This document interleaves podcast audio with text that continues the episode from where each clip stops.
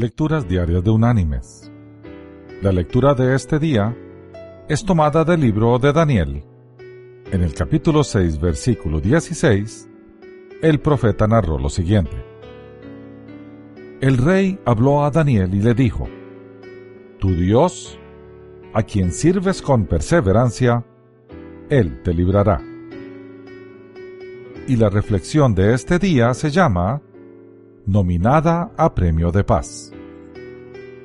Nada Sabet, una mujer egipcia pionera en su país a favor de los derechos de los niños con retraso mental, esperaba recoger en el año 2005 el Premio Nobel de la Paz junto a sus 999 compañeras que componían la iniciativa Mil Mujeres para el Premio Nobel de la Paz.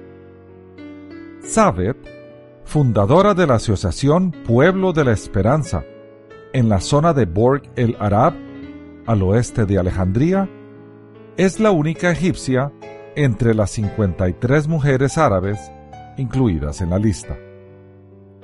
Su odisea empezó hace 25 años, cuando dio a luz a su hijo Maget, con graves retrasos mentales. El niño de aspecto físico aparentemente normal, tenía problemas con todos los sentidos, excepto el oído. El mayor impacto de mi vida fue cuando descubrí que mi hijo era retrasado mental. Nunca pensé que gracias a él podría ser galardonada con un premio Nobel. Reconoció Sabet a la cadena noticiosa F, aún sorprendida y alegre por la designación. Fue entonces cuando comenzó un largo camino que ella recuerda como difícil y lleno de dolores. La mayor dificultad que afronté fue la ignorancia de la gente y su incapacidad para diferenciar entre un retrasado mental y un enfermo psíquico, admitió Sabet con pena. Junto a Murad, su marido, Sabet comenzó entonces a tocar todas las puertas en Egipto, Europa y Estados Unidos, en busca del mejor tratamiento para que Maget creciera como un niño normal.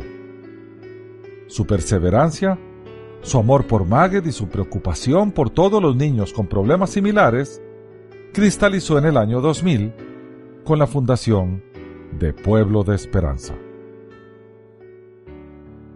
Mis queridos hermanos y amigos, este es un gran ejemplo actual de los efectos de la perseverancia y la constancia en medio de las dificultades de la vida.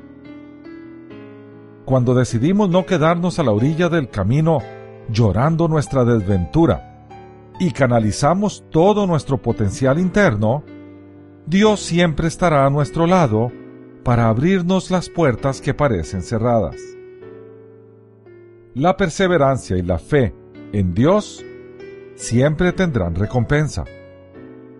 Vamos, levantémonos, no nos lamentemos más y pensemos en cuáles nuevos caminos Dios quiere abrirnos para enfrentar nuestras circunstancias y ayudar a otros que pueden estar llorando a la orilla de ese mismo camino.